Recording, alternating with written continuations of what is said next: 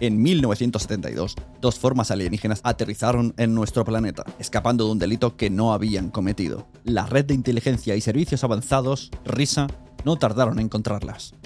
Actualmente, tienen un micrófono dentro de su vehículo para registrar sus conversaciones. Por ahora, solo hemos podido averiguar que les encanta la música country y que odian los zapatos de tacón. Con la risa en los tacones, con Rocío Raval y Eva Cabezas.